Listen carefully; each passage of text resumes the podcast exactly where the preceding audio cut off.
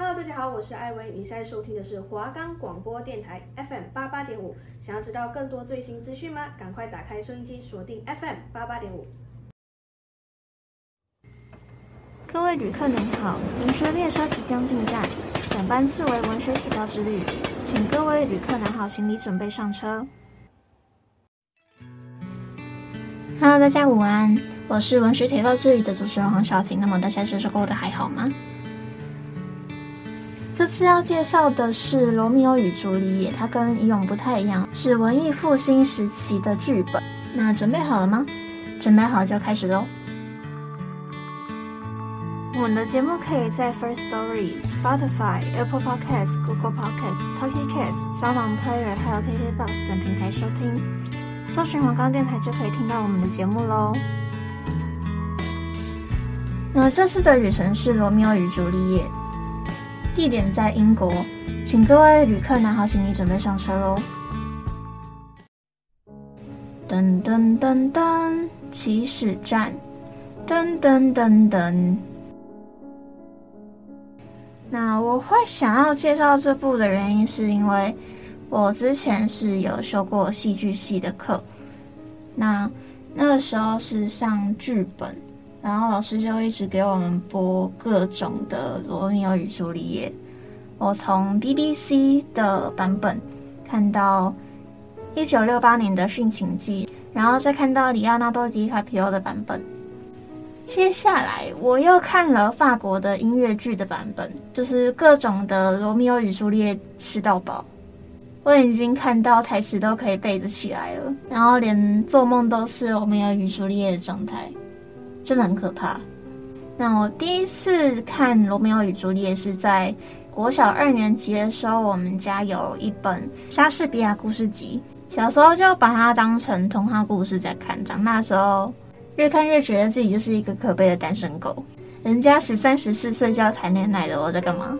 那这个故事应该是很多人都已经听到烂了，但是还是会想要讲一下，因为。最近法国那个音乐剧要在明年的二月来台湾演出，那么这个音乐剧版本是真的非常好看，然后歌也很好听，所以推荐大家可以去看看。噔噔噔噔，下一站维洛纳。噔噔噔噔，那我们先来介绍一下作者威廉·莎士比亚。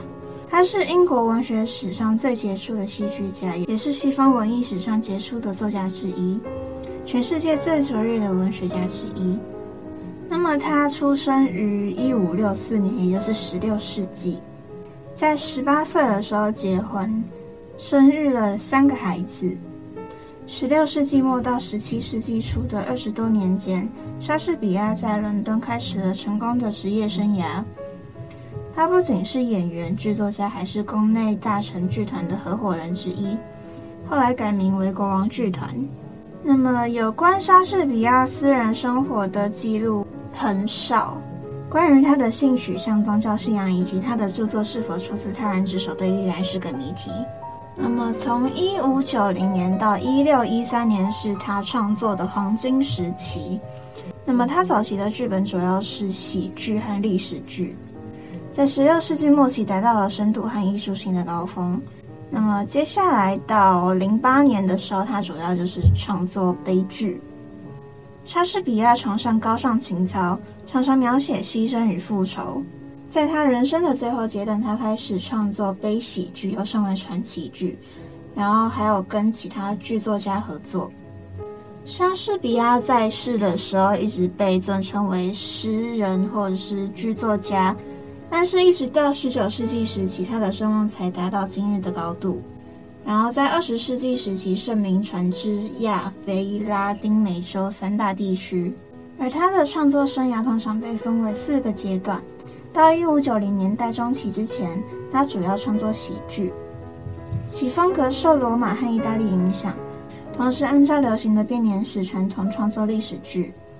而第二个阶段开始于大约一五九五年的悲剧《罗密欧与朱丽叶》，结束于一五九九年的悲剧《朱丽叶斯凯撒》。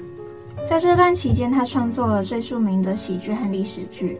从大约一六零零年到一六零八年为他的悲剧时期。莎士比亚创作以悲剧为主，而从一六零八到一六一三年，他主要创作悲喜剧，被称为莎士比亚晚期传奇剧。他早期古典和意大利风格的喜剧包含了紧凑的情节和精确的喜剧顺序。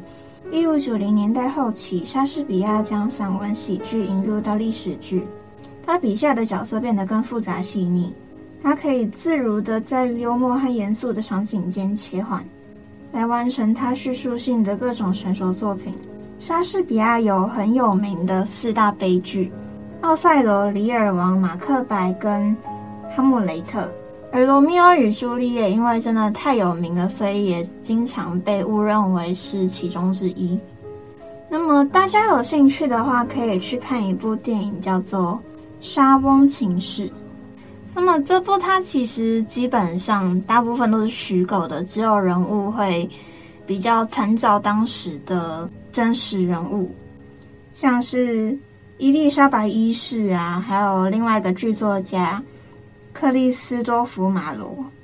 那么这里面还有很多角色情节跟对白设计都是参考他的戏剧的，在看电影的时候可以发现很多，就是如果你看完了。《罗密欧与朱丽叶》还有《第十二夜》这两部作品，那么你可以在电影里面发现很多小彩蛋，真的就是要看完作品，然后再去看这部电影才会觉得很有趣。那么，因为他的资料其实几乎都是在说他的整个创作生涯，那么对于他的其他资料就是描述的很少。所以我这次关于作者的部分就大概描述一下，这样子跳过。那接下来就进入作品。那先来介绍一下人物的部分。这个故事发生在维罗纳，在这边有一个艾斯卡勒斯亲王，他是维洛纳统治，禁止蒙特古家族跟开普雷家族互相残杀。再来是 Paris 公爵，他是亲王的亲戚，被朱丽叶悔婚。再来 Mercutio。他是亲王的亲戚，罗密欧的好友。再来介绍一下开普雷家族。朱丽叶的爸爸就是开普雷伯爵，然后他的夫人就是开普雷夫人。再来提伯特，他是开普雷夫人的侄子，也就是朱丽叶的表哥。再来是朱丽叶的奶妈，她是朱丽叶的近身仆人，然后也是朱丽叶最信任的人。再来是 Montague 家族，罗密欧是 Montague 的儿子，在舞会上对朱丽叶一见钟情，然后就跟他私定终身。再来是班佛利欧，班佛利欧是蒙特古的侄子，也就是罗密欧的堂哥，同时也是他的挚友。在剧中还有一个很重要的角色是劳伦斯神父，他是为罗密欧与朱丽叶秘密证婚的神父。那接下来正式进入作品的剧情。，Montague 和开普雷是维洛纳城的两大家族，但是他们两个是世仇。在戏剧的一开始，两家的仆人就在街上闹事，就代表说这两个家族真的是水火不容。而在那天，帕里斯公爵到开普雷家族去求亲，希望开普雷伯爵可以将女儿嫁给他，但开普雷要求帕里斯再等两年，并且邀请他参加舞会。而在此同时，开普雷夫人跟奶妈试图说服朱丽叶接受伯爵的求爱，但是朱丽叶说她再想想，因为她年纪还太小，她仍然不懂爱情是什么。而当晚凯普雷家族要开宴会的消息被罗密欧知道了，所以他为了见他心爱的 Rosaline，跟他的好友 Mercutio 跟班弗利欧一起潜入宴会当中。在前去宴会的路上，Mercutio 说了一段。很有名、很经典的台词，就是关于春梦婆的。在这里面，他探讨了生命的意义跟对死亡的恐惧。在那里，罗密欧跟朱丽叶一见钟情。那么，他们两个一见钟情的剧情，可以去看一九六八年的版本《驯行记》。在那个电影中描述的氛围啊，然后他们两个一见钟情的样子，就是真的是十分浪漫，所以推荐大家可以去看看。那么在那之后，罗密欧问了一个人，问说：“那个女生是谁？她看起来好漂亮。”然后那个人就跟他说：“她是朱丽叶啊。”就是 Capulet 家的女儿啊。然后罗密欧那时候仿佛晴天霹雳，他没有想到他居然有一天会爱上世仇的女儿。可是为了爱情，在宴会结束之后，罗密欧自己偷偷跑去朱丽叶家的后花园，也就是朱丽叶的房间的阳台外面，在那边他看到朱丽叶在自言自语。显然，他也知道罗密欧就是 Montague 家族的儿子。在那边，朱丽叶说出了最有名的台词：“罗密欧啊，罗密欧，为什么你偏偏是罗密欧呢？否认你的父亲，抛弃你的姓名吧。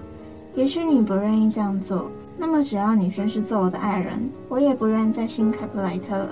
只有你的名字才是我的仇敌。你即使不信蒙太古，仍然是这样的一个你，信不信蒙太古又有什么关系呢？”他又不是手，又不是脚，又不是手臂，又不是脸，又不是身体上的任何其他部分。换一个姓名吧，姓名本来就是没有意义的。我们叫做玫瑰的这一种花，要是换了个名字，它的香味还是同样的芬芳。罗密欧要是换了别的名字，他的可爱，他的完美也绝不会有丝毫改变。罗密欧，抛弃了你的名字吧。我愿意把我整个心灵赔偿你这个身外的空名。原本罗密欧是在窗台下偷听，但是听到这里他已经忍不住了。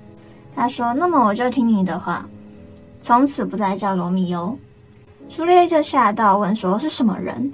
为何在黑暗中偷听别人讲话？”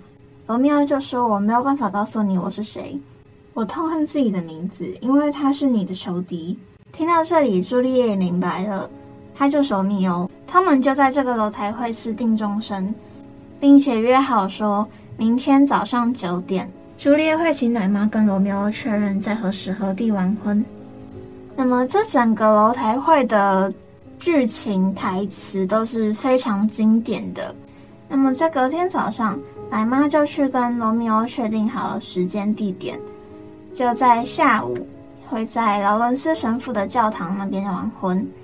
罗密欧在这之前有去跟劳伦斯神父讲说，他想要跟朱丽叶结婚。劳伦斯神父当时一开始是不答应的，但是他想到或许这样子就可以让两家不再互相仇恨，因此他答应了这门婚事。就在当天的下午，他们两个就完成了婚礼。但是就在隔天，悲剧发生了。罗密欧跟 Mercutio 还有班弗利欧在外面闲晃，他们在外面的时候遇见了提伯特等人。提伯特他对于 Montague 是非常的憎恨的，在宴会上他有认出罗密欧，但是那个时候 Capulet 伯爵有制止他，希望他不要在宴会上闹事。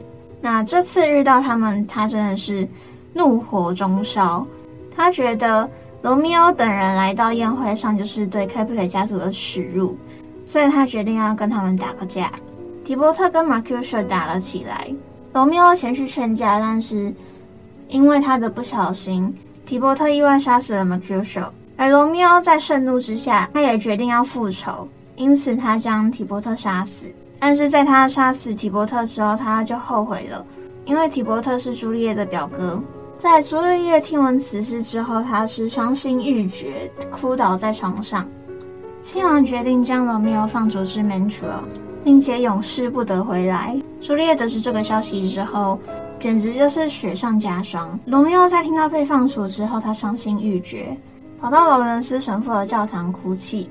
在这个时候，朱丽叶的奶妈也过来了。她看着哭泣的罗密欧，叫他像个男人一点。他还有朱丽叶。当天晚上，罗密欧偷偷潜入朱丽叶的房里，跟他洞房。早上起来之后，罗密欧就赶去 Mantua 了。然后就在罗密欧被放逐到 Mantua 的那天。朱丽叶去找劳伦斯神父问说有没有什么解决方法，劳伦斯神父就拿出一罐药水跟他说，这个药可以让你假死四十八个小时，在今天晚上你把它喝下去，在此同时我会将信寄到 Mantua，告诉罗密欧此事。当你再醒来是在陵墓里面，届时罗密欧会在旁边陪着你，到时候你们两个就可以一起私奔了。在晚上，朱丽叶做着心理挣扎。他很害怕喝下这瓶药之后，他就真的与世永别了。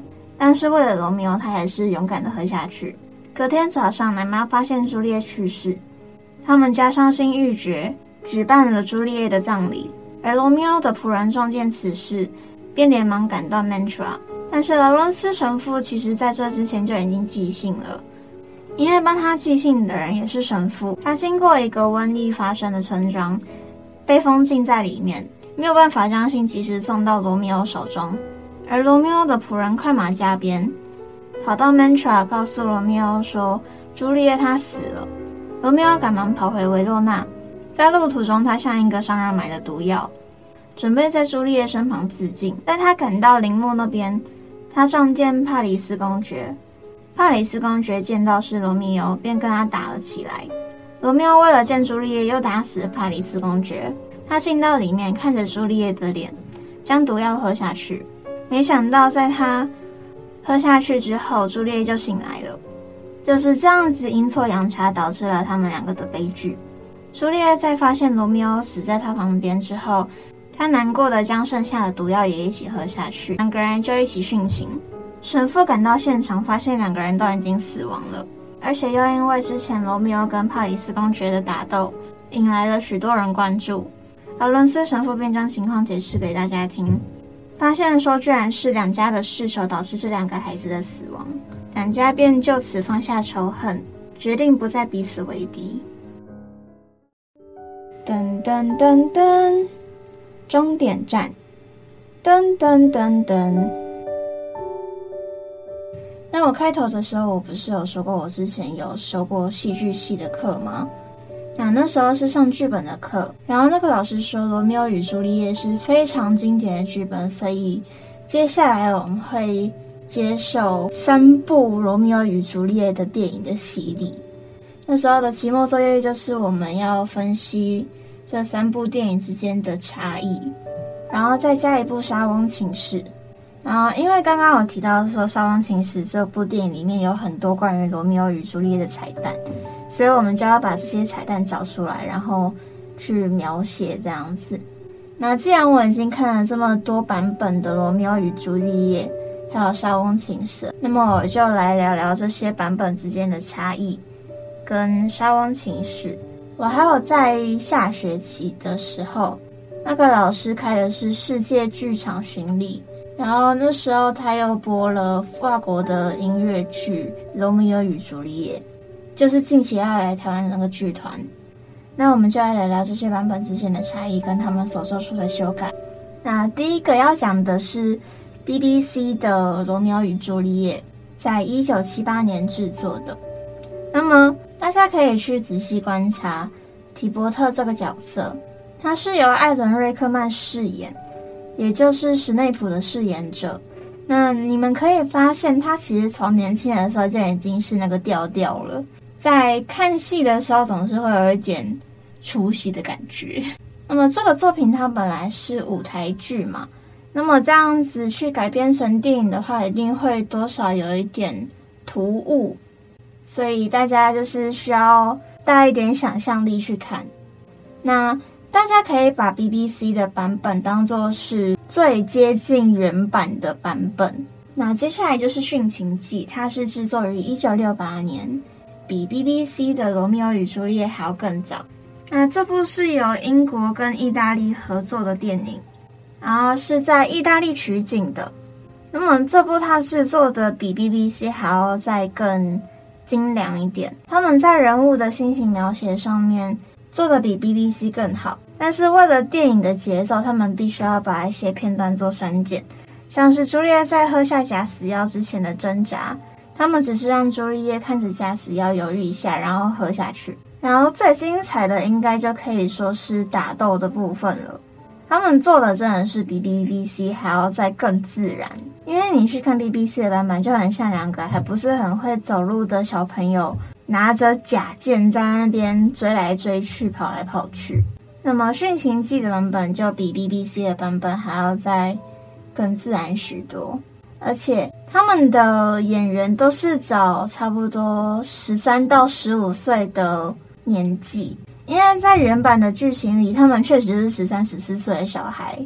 再来，接下来就是一九九六年的《罗密欧与朱丽叶》，它是由里奥纳多·迪卡皮欧饰演的，就是现在大家最耳熟能详的《罗密欧与朱丽叶》的版本。在这部电影里面，他们是用黑帮的概念去呈现的。那这个版本我一开始看的时候，我觉得太闹了，就是从朱丽叶的妈妈那边开始，就是会觉得这一切都好荒唐。凯普雷家族要办宴会的时候，变成变装舞会，然后 Paris 公爵他扮成了太空人。好，这就算了。朱丽叶的妈妈扮成了埃及艳后，其实看起来是很有趣啊。那么在这部电影里面，它最经典的楼台会，它直接被改编，就是在朱丽叶家里，她的阳台对着的是一个泳池，然后那时候。罗密欧他是趴在阳台那边的墙上，让朱丽叶不要发现他。结果朱丽叶他不在房间里面，他跑到泳池那边，然后一个转角，他就发现了罗密欧。然后他们两个就在泳池里面饰演楼台会，讲成楼台会的台词。其实整段是让我有点出戏，因为我觉得楼台会的台词跟泳池其实并不是很搭诶。然后在后面的 Mercutio 跟提伯特的对决，他们是用枪打架的。然后他们在打架的时候会有各种爆炸场景啊，像是加油站爆炸啊、车子爆炸啊、直升机出动啊这种的很多。然后还会有一点西部牛仔片的感觉。接下来是罗密欧被放逐到 Mantua 的地方。原本劳伦斯神父要寄信的方式不是请另外一个神父去帮他寄信吗？但是在这个版本里面，他变成用快递去寄。其实这跟现代颇为符合的。然后那时候罗密欧他是住在一个露营车里面，大家应该会想说，那这样子直接打电话不就好？但是那个时代电话还没有这么流行。哦，然后还有一个很有趣的一点是，劳伦斯神父他在里面出场，他是穿着那种花衬衫，就是那种夏威夷花衬衫。在看的时候，难免会觉得，哇哦，这个神父好潮哦。那再来，最后就是法国音乐剧的版本，他先把两家的纷争用歌曲唱出来作为开头，然后。然后两家的对立是用颜色做代表的，Capulet 家代表的是红色，那么 Montague 家代表的就是蓝色。那在这几个版本里面，除了一九九六年的版本，其他的版本都有用颜色当做两个家族的代表，像是 BBC 的版本跟殉情记的版本，他们都是把 Montague 设成比较沉闷的颜色，就是比较暗色系。那么，Capulet 家族就是会比较亮色系，就是黄色啊，或者是偏红偏橘这种颜色，做成鲜明的对比。我最喜欢的版本是《殉情记》的版本，就是第一个男女主角都太美了，很帅很漂亮，然后在人物心情的描写跟氛围都是有很好的呈现出来。可以让我很投入在这部电影里面。那一九九六年的版本，我喜欢的大概就只有里奥纳多还没有崩坏的颜值。然后在看《罗密欧与朱丽叶》的时候，我总是一直在想着，他们十三、十四岁就已经在谈恋爱了。我一个二十岁的依旧母胎单身，可是会有一种他们在干嘛，我在干嘛的感觉。看看人家。看看人家这么小年纪还谈恋爱了，我什么都没有。我最喜欢的台词当然就是最经典的楼台会的台词，像是那一句“玫瑰就算不叫玫瑰，它也依旧芬芳”那一句，这一句真的太美了。然后还有一千次的晚安，一千次的晚安真的是有够甜蜜，就是让我觉得。我也好想谈恋爱。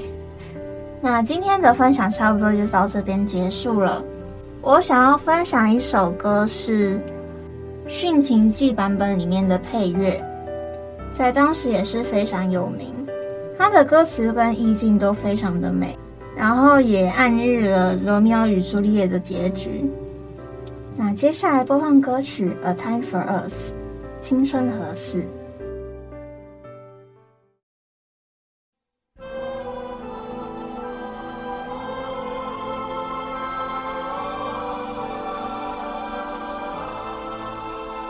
？A time for us, someday there'll be. When chains are torn by courage born of a love that's free. A time when dreams so long denied can flourish as we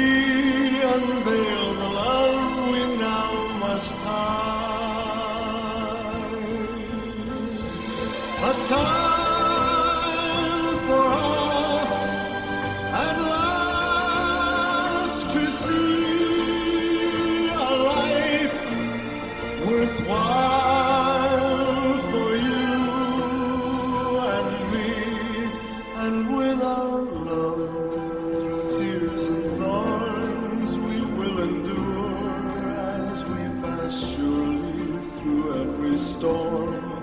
A time for us, someday there'll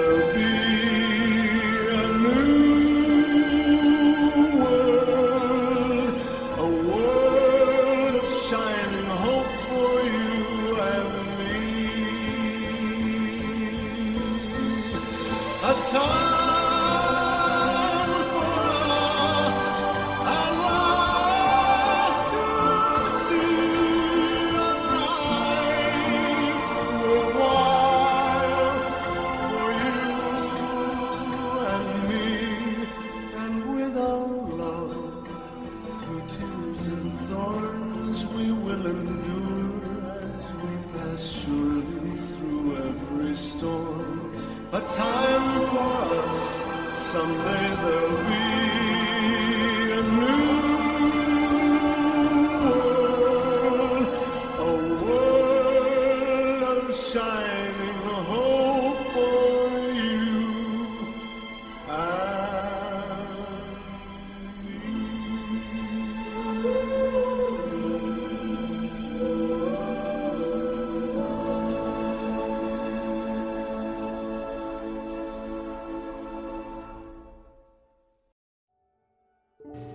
及预告：麦田捕手。